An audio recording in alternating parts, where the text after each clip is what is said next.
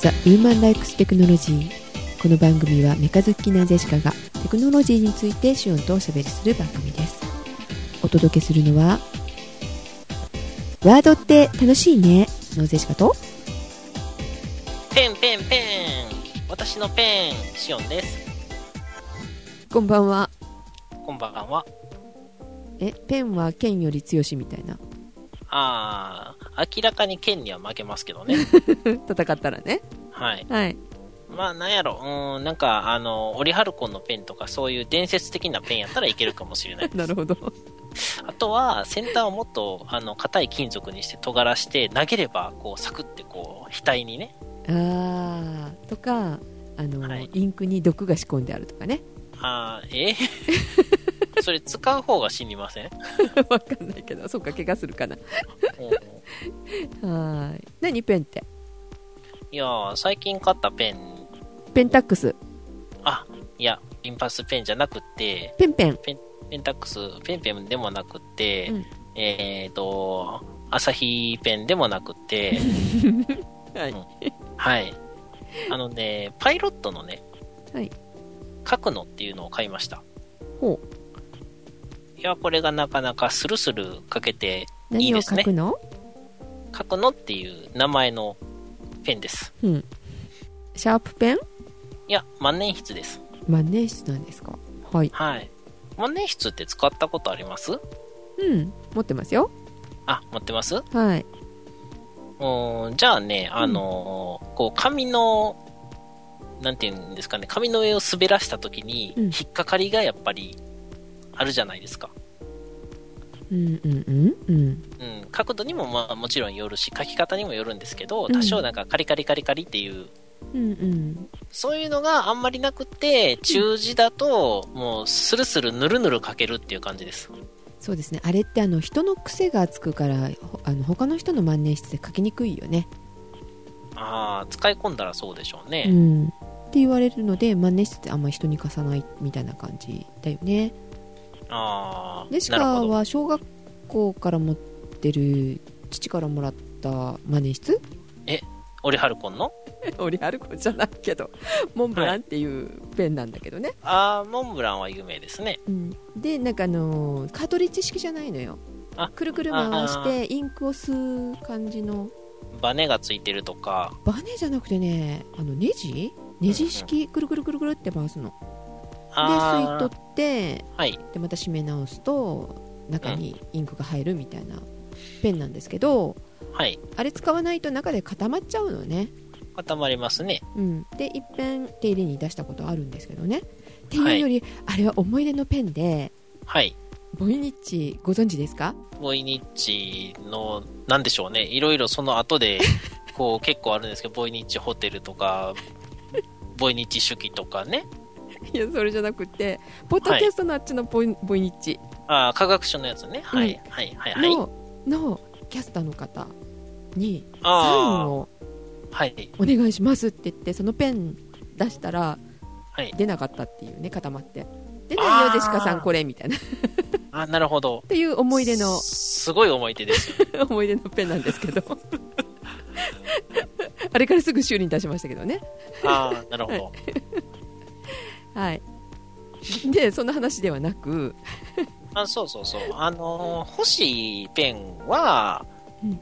パイロットのエラボーっていうやつなんですけど、うんあとは、まあ気になってる、割とね、あの、試し書きとかして書きやすかったなっていうのは、あの、うんパーカーのフィフスっていうペン先のやつですね。うんうんあれね、万年筆じゃなくて、うん鉛筆でもボールペンでもローラーボールでも、うんあと何やったっけ万年筆万年筆。 でもなく、5番目の筆ペンペンだよっていう、あ筆ペンでもないんですよね。うんあの、あの、パーカーっていうのは、イギリス のえ、イギリスやったっけ確かイギリスですよね。わかった羽ペン羽ペンね。羽ペンはつけペンなんで、ペン、万年筆と同じところに入りま すね。そうですかはい。羽ペン、ガラスペン、竹ペン、あの、カブラペン、G ペンとか、あの辺全部そこに入ると思うんですけど、はいつけペン系は。ではじ なゃなくくって、なんか、あの、新しく新開発した、最近2、3年前に出たやつ、新製品じゃないですか新製品なんですよ。まあちょっと経ってますけど うん、まあ、テクといえば、あの、ウーテクといえば、あのね、文房具を紹介する番組なんで、えそうだったっけ え、違いましたあ、すいません、ちょっとあの、収録が久しぶりなんで間違ったみたいです ねあ。ー文房具の番組は「ブブンブンブン文房具」っていうね番組を立ち上げようと思ってあのポシャった番組がありま したけど、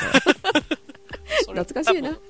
多分誰も知らないと思うんですけど、うんねえ有効しようとしたよねみたいなね、はい、はい。であれはあれでね、すごく良さそうで、万年筆って、こう、ペン先がやっぱり引っかかったりとかう、ん書き方によっては濃淡が出て、まあ、それがいいという人もいるんですけど、うんまあ本当に普段使いでうんスルッとこうボールペンみたいにあのボテッとなったりとかかすれたりせず、うん鉛筆はまあ論外としてうんビジネスで使うのであればね、うんうん、普通に出るペンとしてこうスッと出るしうんペンをキャップを開けたままでも一晩置いてても乾かないしっていうので良さそうなんですよねああそうであの万年筆みたいにちょっと自分の癖がついてうんこうだんだん書きやすくなるとかうんうん試し書きしたらなかなかいい感じやったんでうんうん見たんですけれどもまあまあやっぱりねいいお値段してるんですよ、うんだってその先はずっと永遠に使うえっ、とあレフィルは交換式で、まあ、なくなったら交換ですねうんまあ多分ちび切る前に、うんあの先端がちびるので自分の癖がつくんですけうどんちび切る前にインクがなくなることはんじゃあインクがなくなる前にちび切ることはないと思うんですけど、うんうんうんまあ、どっちかがなくなったらまあ多分交換ですねうんなんせね、可愛い。へえ万年筆のペン先に、あの、目と口がついてます。ああそれは可愛いペンちゃんじゃないですか本当そうにそうそう。で、なんか最近パステルカラーのやつとかも出まして、色の展開もいっぱいしてます。じゃあ女性受けもしそうな感じで女性と子供を受けと、そして何よりお値段が可愛い。うーん300円ねもうちょっとしますね。もうちょっとするんだ680円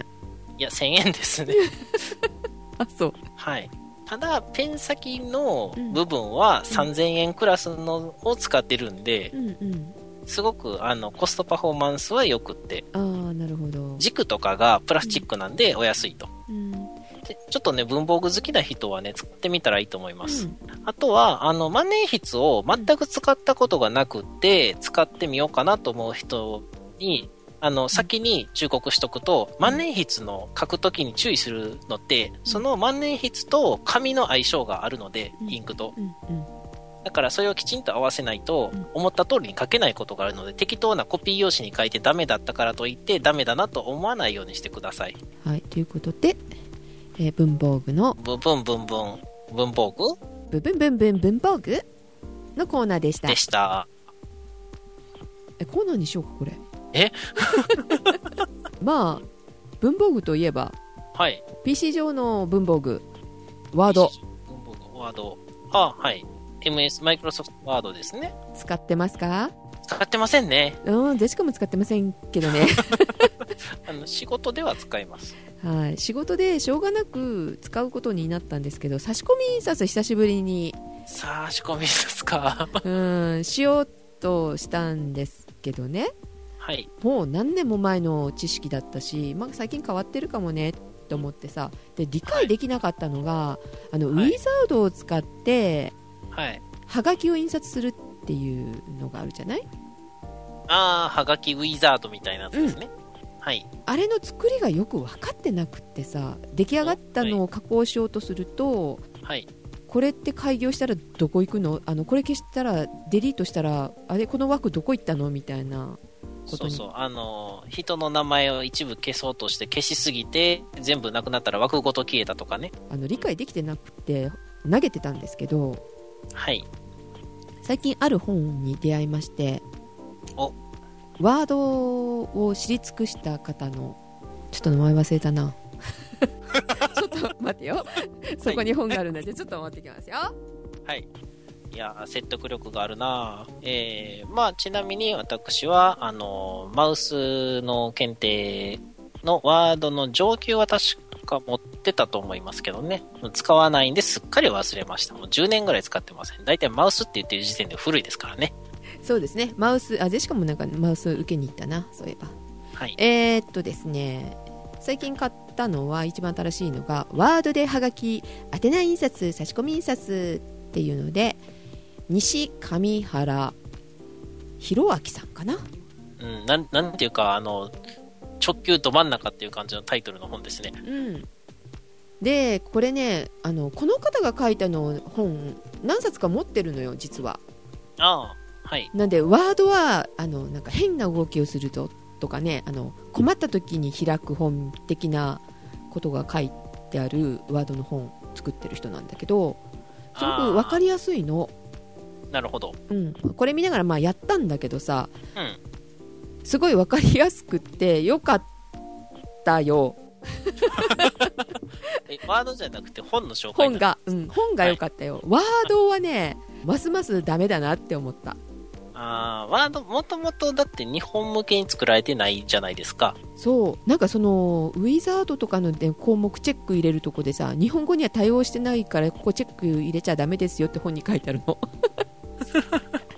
そんなもん作るなよってねいうソフトだよね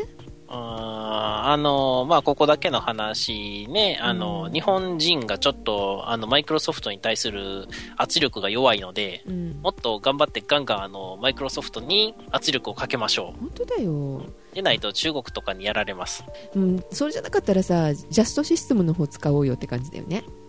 ジャストシステムのはあんまり使ったことないんですようね。ん今もあるのかな一太郎だっけ、一太郎あるはずですよ。うん、昔使ったことがありましたけどもうあれも忘れたな、一太郎に、なんか人の名前っぽいのがあるんですよね。弥生とかもそうでしたっけ弥生は会計だから違うかな花子とか花子か。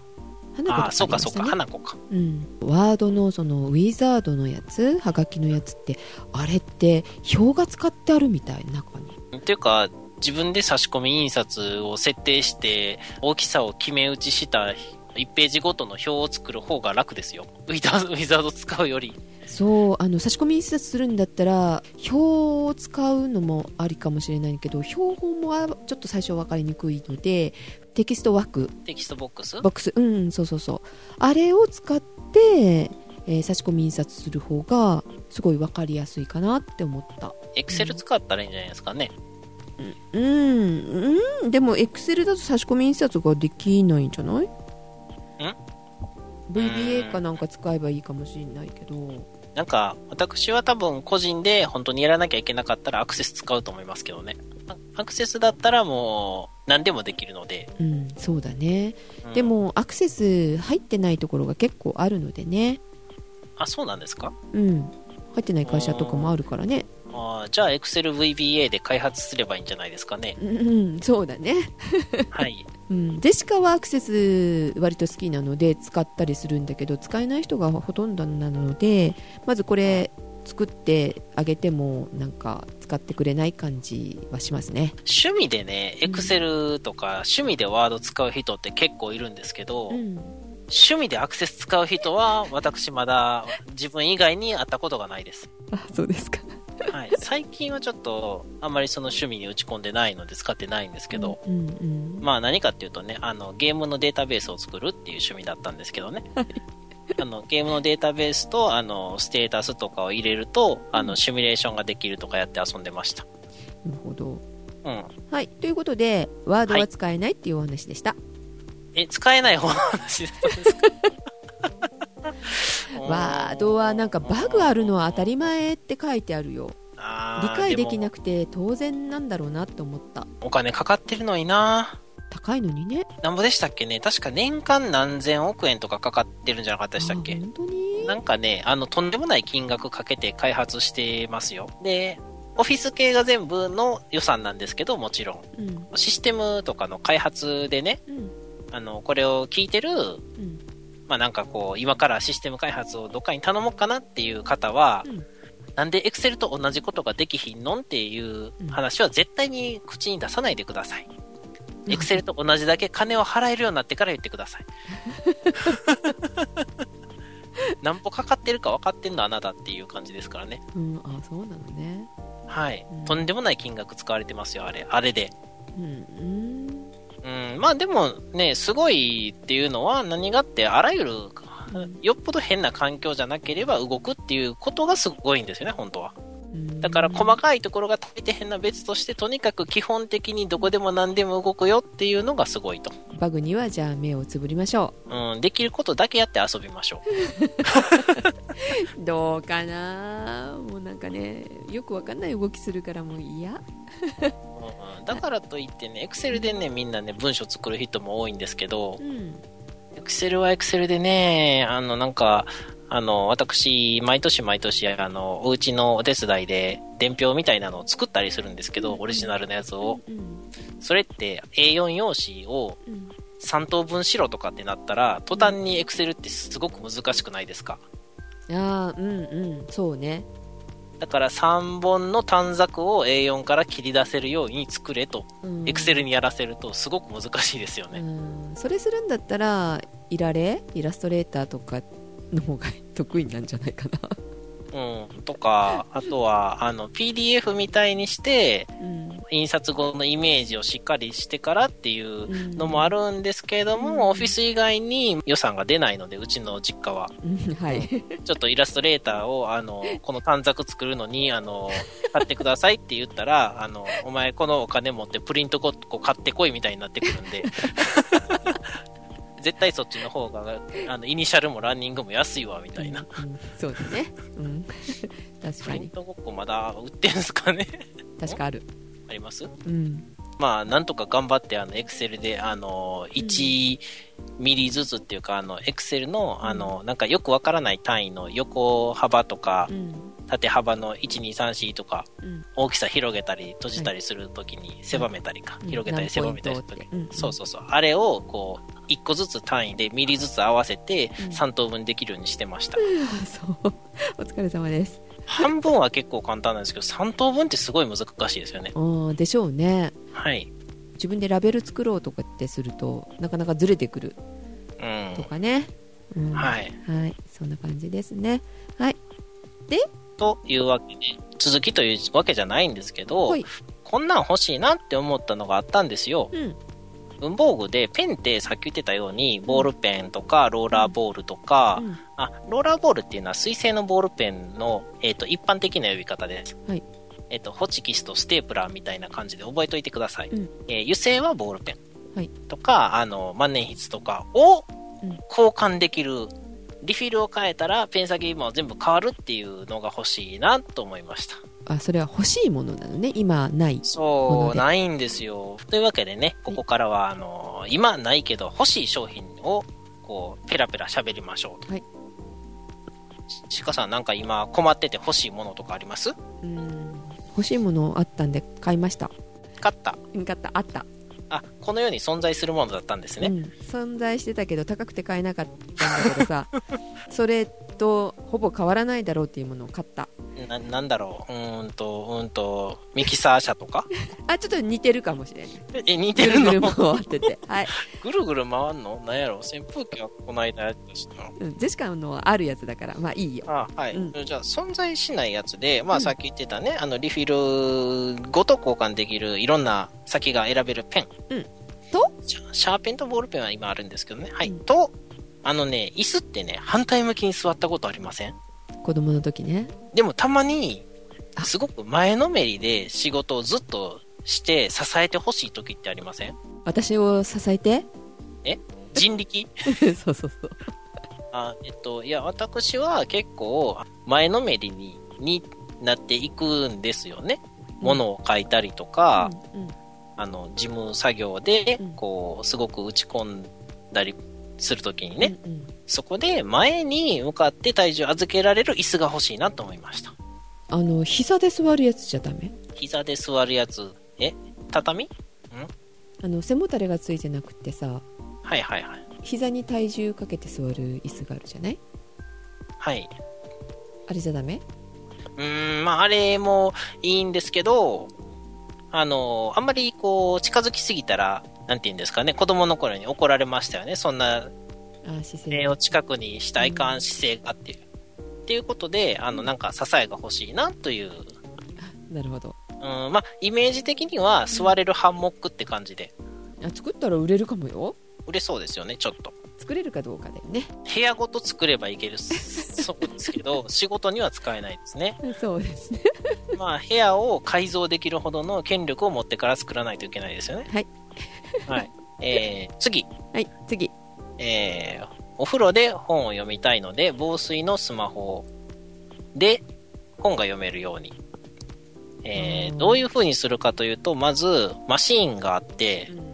カメラがついてて、そこにガチョって本をセットして、お風呂とかに持っていてアプリを起動すると、ロボットアームがウィーンってあの本をペラってめくってくれてカメラで送信できると。どうです画期的でしょうえ、スマホはジップロックに入れて持っていけばいいじゃないえ、いやだからスマホはスマホであって、の。それを転送するのに、うんほら、電子書籍ってないやつが多かったり、 なるほどね。はいはいはいはい。あの、 そも、そもそも電子書籍、あの、これはね、電子書籍の話でもやりたいんですけど、あれを電子書籍というのはやめてほしいと。ああ、そうですか。あんな、なもん本じゃねえと。うん。あの、自分のものにならないものは違うじゃないですか。ああ、そうね。うん。あれはデータの閲覧権を買ってるだけであってう、ん例えば会社が潰れたら読めなくなるしそう、だねはい。で、自分で複製もできないから、何かあった時のための何ももできないしう、んうんうんうんすごく不安定なものなので、あんなもんはあの普通の紙の本の100分の1ぐらいの値段でないとあの買っちゃダメです。信頼性がないんですよね、そのそういう意味での。で、データは財物じゃないっていう法律ですから、日本の法律は。うんうんだから、あれをあの失ったんだって言っても、いや、それは財産じゃないでしょって言われたら終わりなんですよ。じゃあやっぱりあの買って自炊する方がいいんだね。あまあ、もちろんそうですね。うん。今の法律上、あの、データをきちんと、あの、情報を財物としてみなして、電子書籍が購入して自分のものになるようなシステムを組まない限りは、あれは電子書籍と呼ばずに、閲覧アプリとか、閲覧券の購入。だから本の購入ボタンを押すじゃなくて、購入っていう名前を使うこと自体が景品表示法の有料誤認じゃないのかって思うんですけど、まあそれは置いときましょう。はい。だからあんな電子書籍みたいなものはね、中でずっと待ってるんですけどね、一向によくならないんでね、うん普通の本がいいんです よ。いいですねやっぱりね。はい。はい。私、あの、もう売ってない本とかいっぱいありますか らね、うん。電子書籍にも今後、金輪際にならないだろうみたいなやつもいっぱいあって、はい。それは置いときましてお風呂で本を読むために読むためにロボットと、うんそのカメラと、それを連動させるアプリが欲しいです。はい。本を自動でペラってめくってくれるロボットと、あと無線であの画像を飛ばすカメラさえあればいけますね。うん。あそれはほら召使いを一人雇う。そうですね。多分開発費を考えたら、うん販売しないのであれば召使いの方が安いですうね。ん。そうしましょわ、かりました。じゃあちょっとインドあたり行って無無戸籍地でも拾ってきます。はいえー最後。はいえートイレって行ったことありますか皆さんね。う。トイレか公衆トイ。レね。長いこと言ったことないねっていう人はいないよねきっと。うん、そうですね。まあ大体の人がうん。 1日2日、長い人でも1週間ぐらい前には行ってると思います。そう。 はい。でね、うん。女性は多分わからないと思うんですけど、うん。便座が降りてる時に洋式の座るやつで、男性が商用を催して、うんあの行う時にうん。蓋を上げないといけないんですよそうですね。座り込むかうん。で座る時にも外出先で急にね緊急事態に陥った時には、うん、結構荷物とかありますよねああはいはい。それを荷物棚がないとかうん。引っ掛けるところもないとかっていうところも結構あるんですよ特にコンビニ、うんうんうんコンビニのトイレって扉があって中入ってスペース広いんだけど棚も何もないっていううんところ見たことないですかね洗面所のところに置きゃいいんやけどびちょびちょになるしみたいなああなるほどそういう時ってまあ男性の場合は別に鏡込んだらこういろいろめんどくさいんでそのまますればいいんですけどうんその時にね便蓋じゃなくて便座を持ち上げる時うにん持ち上げたくないなってこうふって思うんですようんそこでね便座オープナーはいえどういうものを自動で上がるとかじゃなくいやいや、あの、手を使わなくて、うこう、ん持ち上げれるような取っ手の先端に、例えば吸盤みたいなものをつけたやつを持っていればいいと。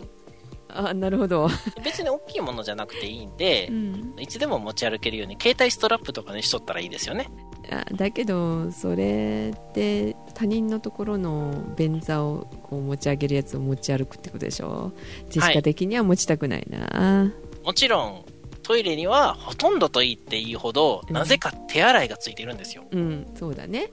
だから、取り外して洗えるような方式にすると。丸洗い OK。そこのトイレに絶対あの石鹸を置いててほしいよねそうですね。あのーできたらもう、なんだろう、絵の中に石鹸内蔵しとったらいいんですかね。ああそれがいいかもし れない石鹸ないところとかもあるじゃないあーあってもね、なんか水みたいなやつとかね。あのジェシカ本当石鹸ないとダメなのなんで気持ち悪いえ、何がですかあのトイレから出たら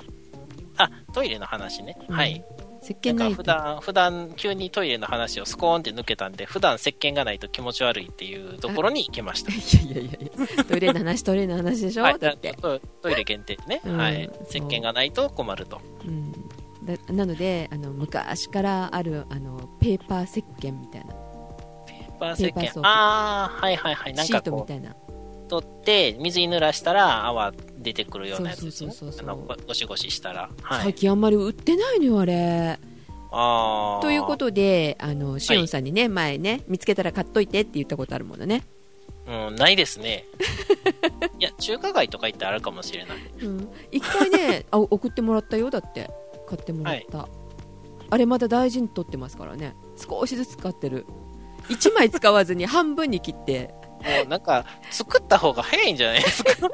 そうだねもしかしたらネット上売ってるかもしれないんだけどね あれだって別にあのその辺の牛乳石鹸とかをいっぱい買ってきて削るカンナ持ってきてシューって削ったらできるんじゃないですかああそれかもうあのキレイキレイとか持ち歩こうかな そこであの便座オープナーですよ石鹸入れのそうそう、くるくるくる、キュポンってなったら中が中空構造になってて、スポイトみたいなところからチュッチュって石鹸が出せるようになってたら便利でいすいよでね。すねはい、はい。先端は吸盤になってて、うん、便座を開けるようにできると。はいジェシカの欲しいものでもありましたよかったはい。以上ですかはい、私からは以上です。はいジェシカの欲しかったもの買っちゃったものいきますよ、はいハンディ掃除機ハンディ掃除ス機。ティック型のハンディ掃除機石鹸ついてます石鹸はついてないねほうくるくる回るのよでもほら真ん中がサイクロンでミキサー車。似てるでしょうーん、 ミキサー車の方が多分ゆっくり回ります。あそうですねはい。ジェシカあのずーっと欲しかったんだけど高くて買えなかったってさっき言ったじゃないえ、そんな高いんですかジェシカ欲しかったのねダイソンなのあー、ダイソン。ダイソンのダイソン DC 今は何かな62とか74とかかなうんうん。だいたいね8万とかするのよ9万とかうわ、えーそれ、Xbox One 買えるじゃないです か。2台、2台弱ぐらい買えるじゃないですか。ねえ高すぎるからどうしようかなってずっと迷っててはい。充電時間が3時間ぐらいで駆動するのは20分なんか燃費が悪い感じがします。ですよねはでい。どんなにこう吸い取るって言ってもね20分だけのもの、うん、それに8万とか9万とか、うん、って思っててはいはい。であのダイソン確かにいいですが6年目ぐらいで壊れたかなまあ、うちに昔あったやつよりは、あの、寿命短いですね。ついこの間まで、10年ちょっとぐらい前まで、昭和30年代の生活っていう、あの、博物館に展示されてたやつと同型の、あの、掃除機が動いてましたんで、 ほとんど吸い取らないけどなんかウィーンって言ってるんでしょ、そうですね。40年ぐらいいあいてた40年選手でしたね。うん、吸引力は変わらないかもしれないけど吸引力は日本製には負けるよねっ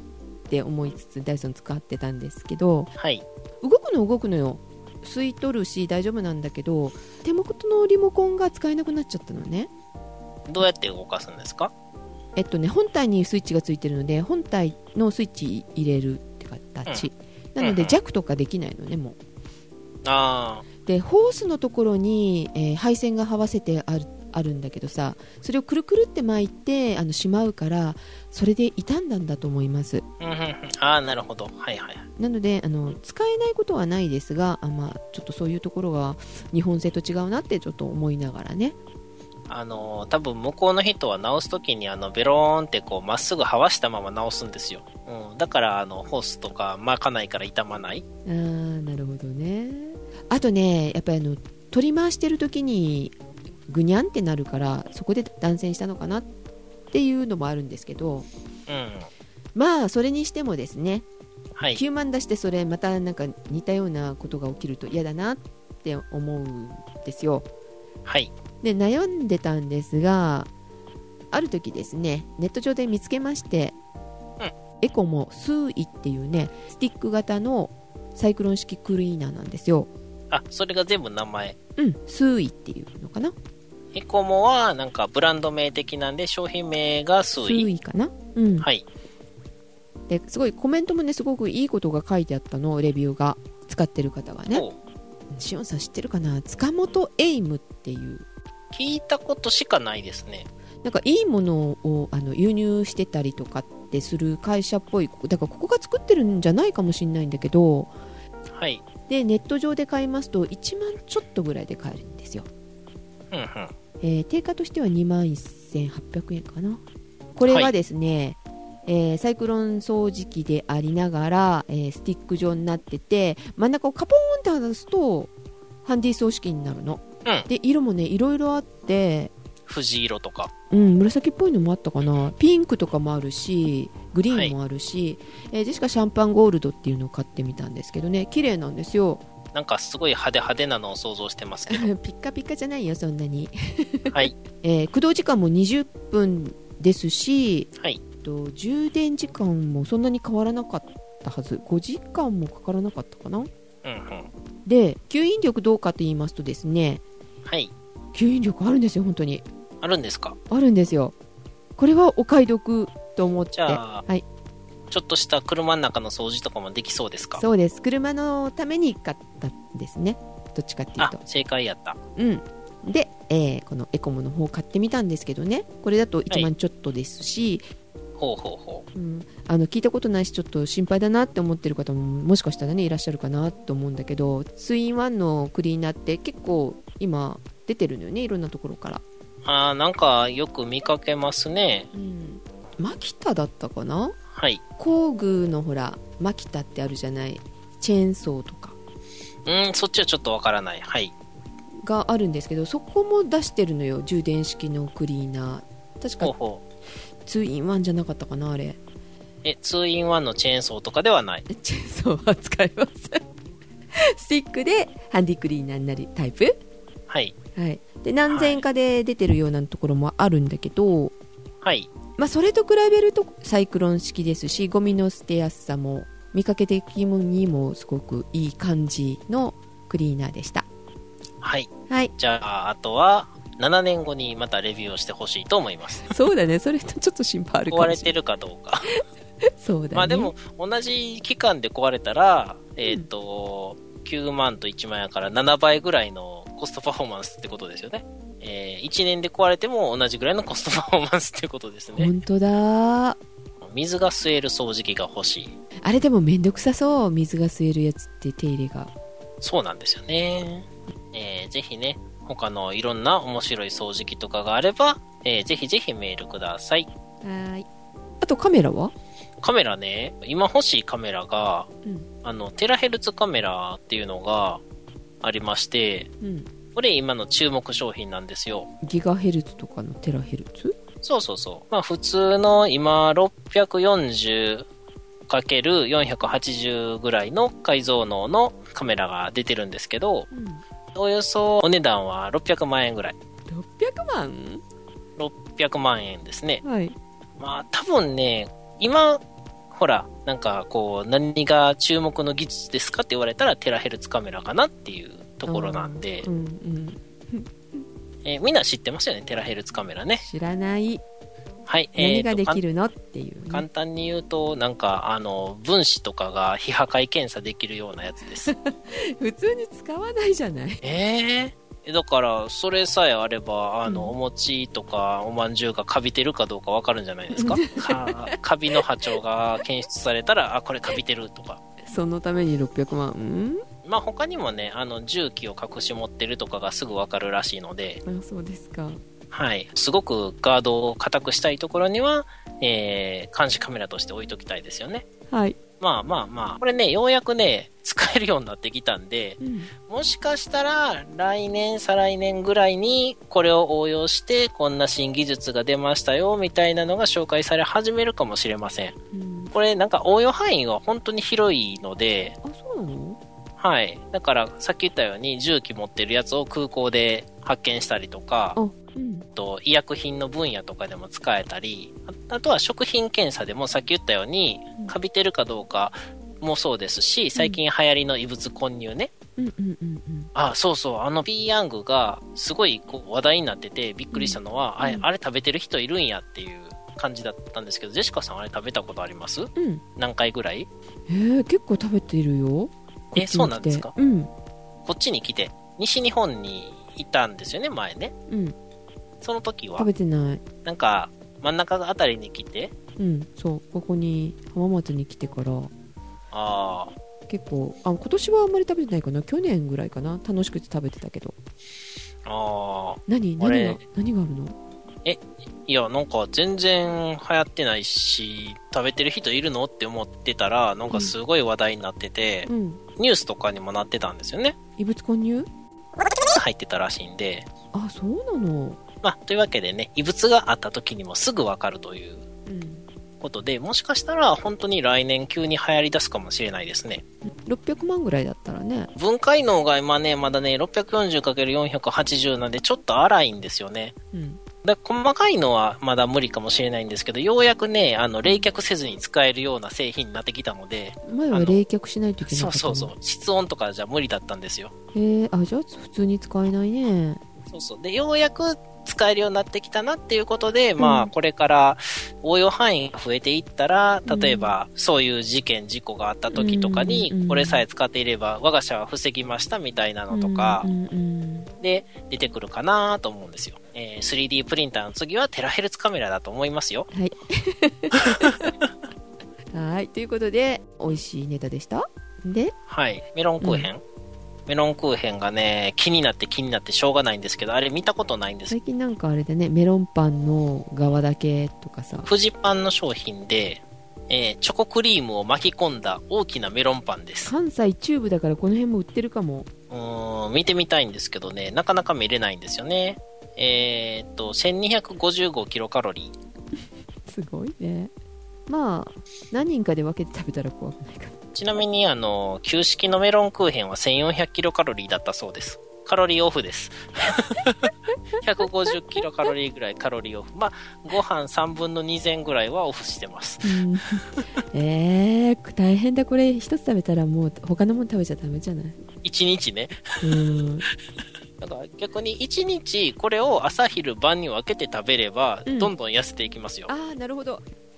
でしかもね最近ねメロンパン好きになっちゃってさあの丸くないやつですよねえ丸いやつです、ま、丸いやつ丸いやつはサンライスです、うんうん、じゃあサンライス、はいえーサンライズのあの丸いやつで中に生クリームが入ってるのが最近すごい好物になりましてはいはいはい週に1回それ食べるんですよカロリーすごいだろうなって思いながらね、だいたい500キロカロリーぐらいなんですけどうん、それノーマルメロンパンなんでクリーム入れたらもうちょっと上がるんじゃないですかね700ぐらいいってそうだよねはい太るだろうなと思ってるんですけどはい最近ねストレスがかかってるので食べても食べても体重が減ってますやったーあーじゃあメロンクーヘンでも大丈夫ですうよん、ね、大丈夫そうなんで買ってきます 見つけたら買ってくるわまあ私は個人的にはサンライスなんですけど、ここは便宜的にあのメロンパンとしましょう。はいメロンパン、コンビニでね、アルバイトしてた時にね、毎日毎日同じメロンパン買っていく人とかいましたね。あのカロリーが取れるからじゃない多分安くてカロリー取れるからやと思うんですけど、 まあちょっとあの、なんか、こう、ガテン系的な感じの人なんで、そうやったん、ほんまにそうやったかもしれないですけどね。肉体労働的な。はい。同居人もすごい好きではあはよく買ってましたよえ700キロカロリーって書いてあるけどでそんなの気にしないみたいな あ。ああ、それでお太りになられたと。そうなんですかね最近丸いらしいですけどちょっと、太ったっていうより、超えたっていう方がうん、いいですよね。どうなのかなぷよったらしいですけどねじゃあ3つか4つ揃えたら消えるんですかね。